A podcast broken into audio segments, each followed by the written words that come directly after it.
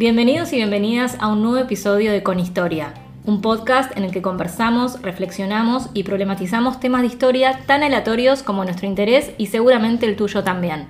¿Cómo estás, Mili? Bien, todo bien. ¿Y vos, Connie? También. Quiero que nos cuentes qué nos traes para hoy. Bueno, hoy les quiero acercar un estudio que realicé hace unos meses sobre la autorrepresentación de la Policía Federal Argentina en su revista institucional llamada Mundo Policial entre los años 1973 y 1976, es decir, durante el tercer peronismo.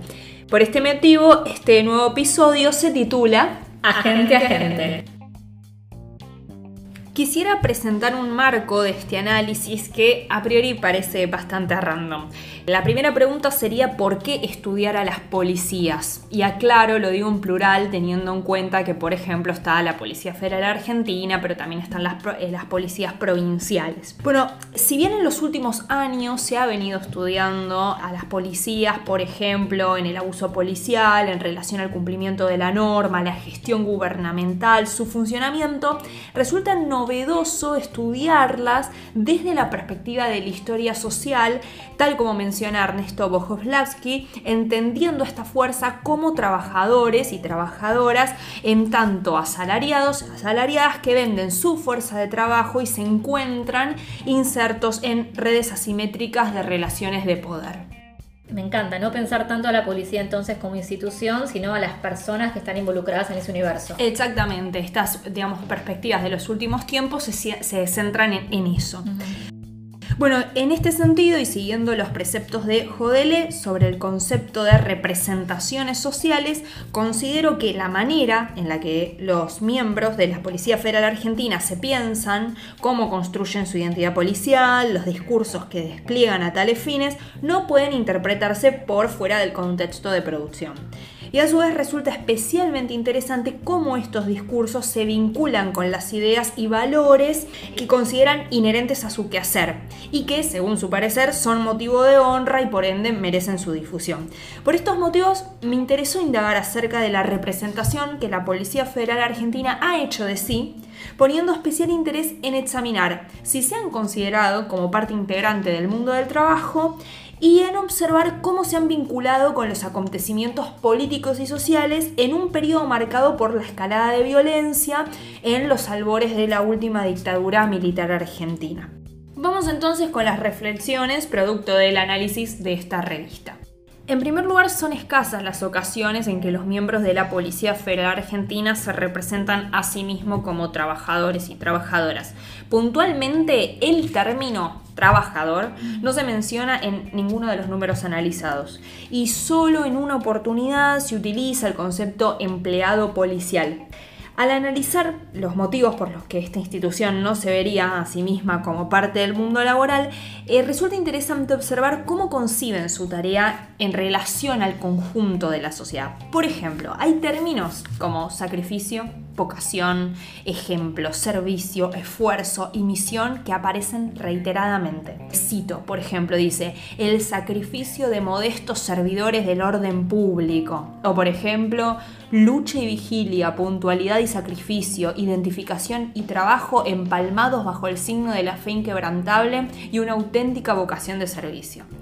Esto entonces nos permite pensar a la Policía Federal Argentina como una fuerza que se imagina por encima del conjunto social y por ende su tarea excedería a la de un trabajador o trabajadora acercándose más bien a la de un guardiano o guardiana de la ley, del orden, de la sociedad misma. Súper interesante cómo tratan de esquivar el término trabajador, pero a su vez utilizan un montón de palabras que tienen que ver con ese campo semántico también. Totalmente, si bien ahora vamos a ver más adelante que acá se cruza con una cuestión religiosa. Sí, bueno, ahí ya aparecía la palabra fe que me llama bastante la atención. Y recién leí además una descripción de Héctor Morel en un fragmento de la revista Mundo Policial que trajiste acá que dice, Describir a un policía es algo que a veces no resulta complicado, cuando se lo conoce como lo conozco yo. Es un ser humano cabal, con los pies en la tierra, pero al mismo tiempo dotado de una varita mágica que lo eleva en el concierto de la sociedad con una distinción más que sublime. Entonces, en el instante de caer para siempre, el policía es ciertamente un semidios. Su muerte es trágica, pero también clásica. Su ideal de virtud va más allá del tiempo.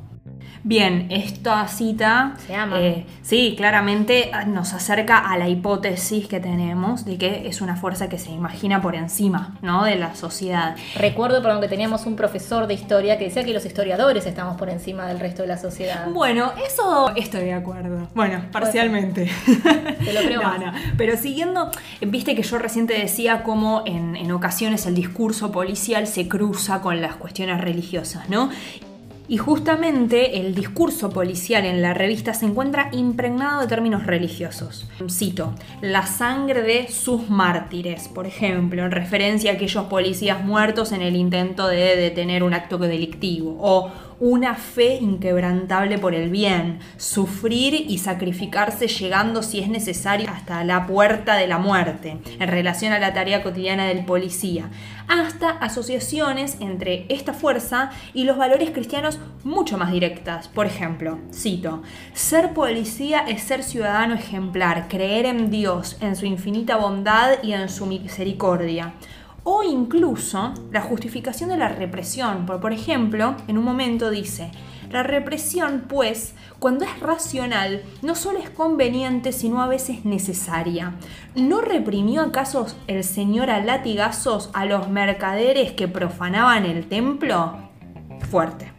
Muy. Ahora bien, lo interesante es que para esta fuerza su esfuerzo no es reconocido socialmente como debiera ser, a lo que se suman los bajos salarios y la falta de recursos materiales reclamados en escasas ocasiones en la revista. Resulta a todo esto curiosa una sección que aparece en algunos números de la revista en la que se presentan caricaturas denominadas polidramas. Esto me encanta. Vamos a analizar un poco, ¿querés, Connie? Por favor. Después las vamos a subir seguramente a las redes, Claro las sí. Bueno, en primer lugar, ya el término polidramas nos acerca al imaginario policial en relación a los obstáculos y el esfuerzo que implicaría su labor, ¿no? Sí. Bueno, acá esta primera imagen, a ver, la describo un poco. Tenemos tres policías, dos de ellos se ven preparados, alistados con todo su uniforme y sus elementos de trabajo, pero el tercero está en realidad, en vez de un casco, con un colador en la cabeza y tiene también un cucharón en la mano. Claro, todos elementos de cocina, ¿no? De hecho, esto puede ser interpretado como la falta de recursos materiales en el quehacer cotidiano de esta fuerza que, bueno, de forma tragicómica tiene que utilizar estos elementos. Vamos con la otra figura, Connie. A ver, acá hay un diálogo. ¿Cómo lo describiríamos? Tenemos claramente un policía y un colega que pareciera que llega corriendo vestido con ropa de mucama.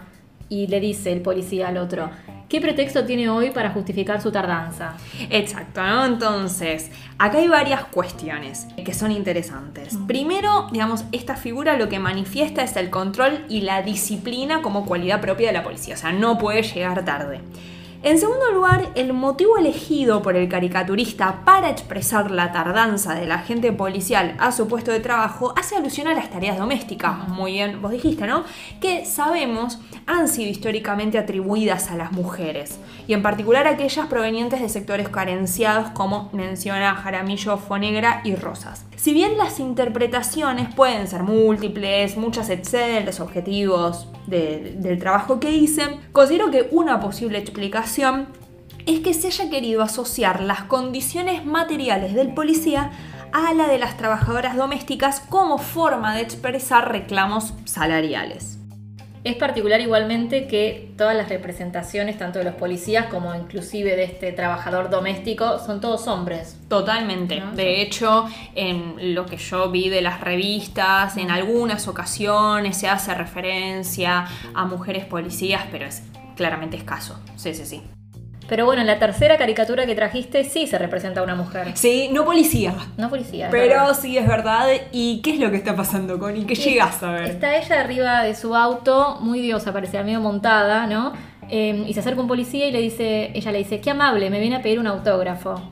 Claro, Nunca exacto. ¿no? Entonces, más allá de la situación absurda que la caricatura busca remarcar, podríamos interpretarla como la falta de reconocimiento por parte de la sociedad. No solo de las normas, porque evidentemente la mujer estacionó en un lugar que no debía, sino también de la función policial, ¿no? Que lejos de ver a un policía, lo que está viendo es a un hombre que él está pidiendo un autógrafo. Bien.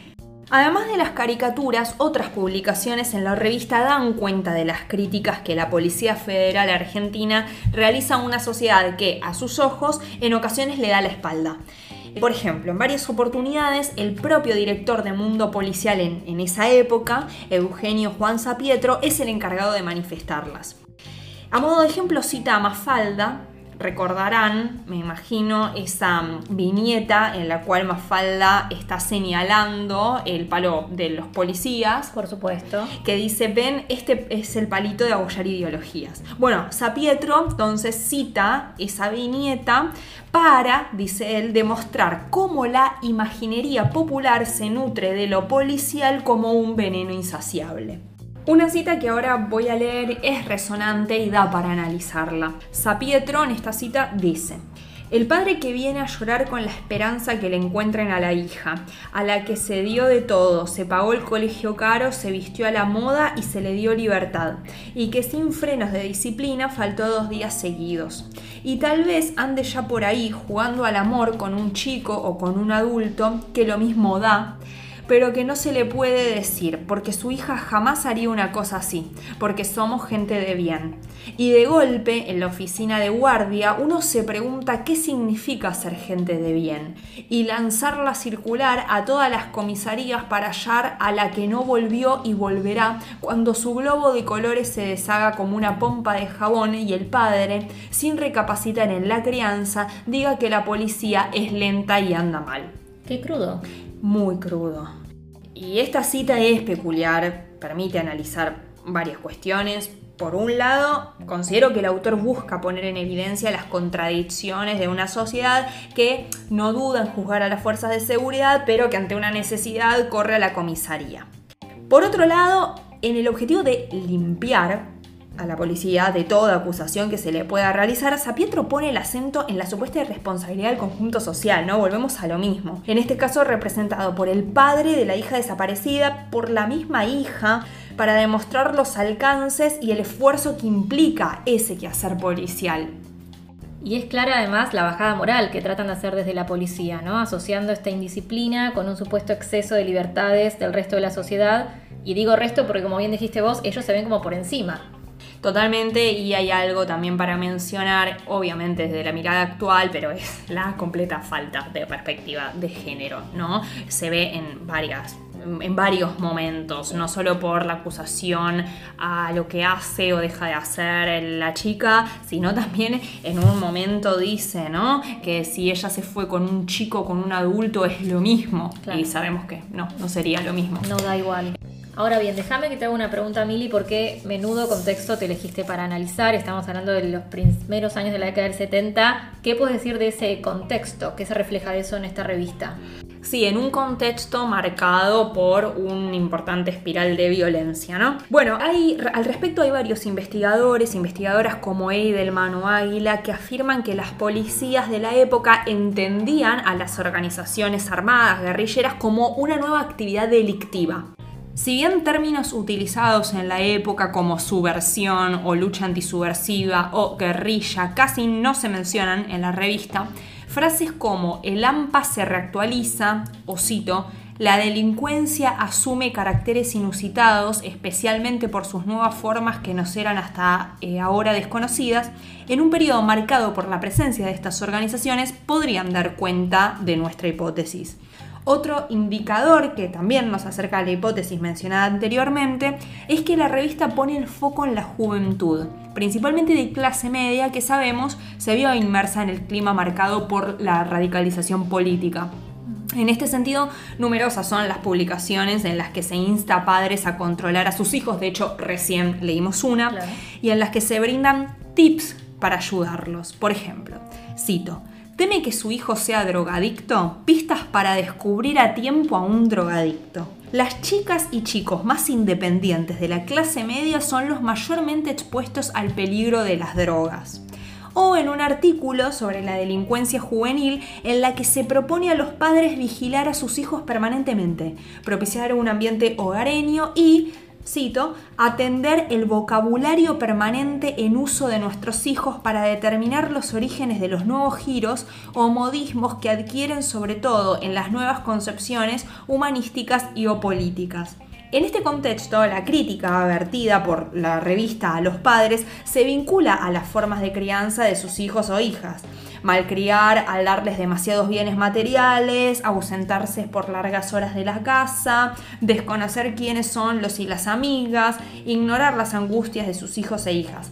Ahora bien, es interesante que detrás de este llamamiento a un mayor control por parte de las familias, se observa que la policía atribuye el aumento de la delincuencia y la radicalización de la juventud a la pérdida de valores, a la búsqueda excesiva del bienestar material, al individualismo y a la falta de una moral de grupo propio de la modernidad.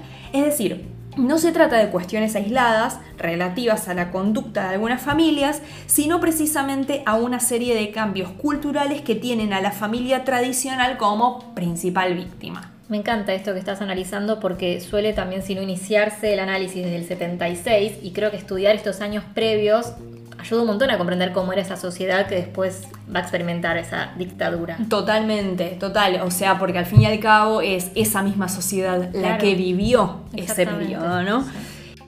Bueno, y algo más para comentar es que a través de los escritos en, esta revista, la Policía Federal Argentina sienta postura acerca de cuáles son las exigencias del contexto sociopolítico y qué rol ocupan eh, en el mismo, ¿no? Entonces, para ellos sí, la delincuencia adquiere nuevas formas, la policía entonces debe responder también con una cierta actualización. Esto lo vemos en ciertas partes de la revista en la cual consideran que es una época para lograr un reconocimiento social. Claro, e insisto, es una coyuntura clave para estudiar porque sugiere muchas líneas de continuidad para ese después del 76 que igualmente no, no, quita, es un año que marca un antes y un después, ¿no? Totalmente, es de hecho lo que dentro del área de historia reciente se viene analizando, por ejemplo, autores que ya mencioné como Águila o mismo como Marina Franco, ¿no? Que hablar de rupturas y continuidades, si bien el 76 marca, como vos bien dijiste, un antes y un después, una violencia inusitada en el peor periodo de la historia de nuestro país, también hay que ver algunas continuidades respecto al periodo anterior. Claro, bueno, y entonces Mili, para concluir, ¿con qué idea nos quedamos de cómo esta Policía Federal Argentina se representaba a sí mismo en estos años? Bueno, creo que de todo lo analizado podemos decir que la Policía Federal Argentina se representó como una fuerza que se encuentra por encima de la sociedad, en tanto su quehacer es guiado por una gran vocación de servicio, llegando incluso a dar la vida por ello. A su vez, el discurso policial muestra un creciente descontento con una sociedad amoral que le da la espalda y a esto se le suman problemáticas como los bajos salarios, deficiencias materiales, que en ocasiones son manifiestas en la revista como reclamos que sin embargo no opacan la verdadera vocación del policía, ¿no? la búsqueda del orden y del cumplimiento de la ley. Y por su parte, lo que también se desprende del análisis de mundo policial es que la, Policía Federal Argentina entiende la creciente violencia de la época como producto de los cambios introducidos por la modernidad, cuya principal víctima ha sido la familia tradicional y la juventud. Creo entonces que para esta fuerza, esa violencia responde a una actualización de las actividades delictivas, que si bien resulta un gran desafío, también es vista por esta institución como una oportunidad para lograr un cierto reconocimiento. Bueno, esto ha sido todo por hoy. Mili, prometiste y cumpliste. Esperamos que les haya gustado el tema tanto como a nosotros. Recuerden que pueden dejarnos comentarios y propuestas en nuestras redes, en Instagram arroba conhistoria.podcast, en Twitter arroba conhistoriapod o por mail conhistoria.podcast arroba gmail. Nos encontramos en un próximo episodio. Muchas gracias.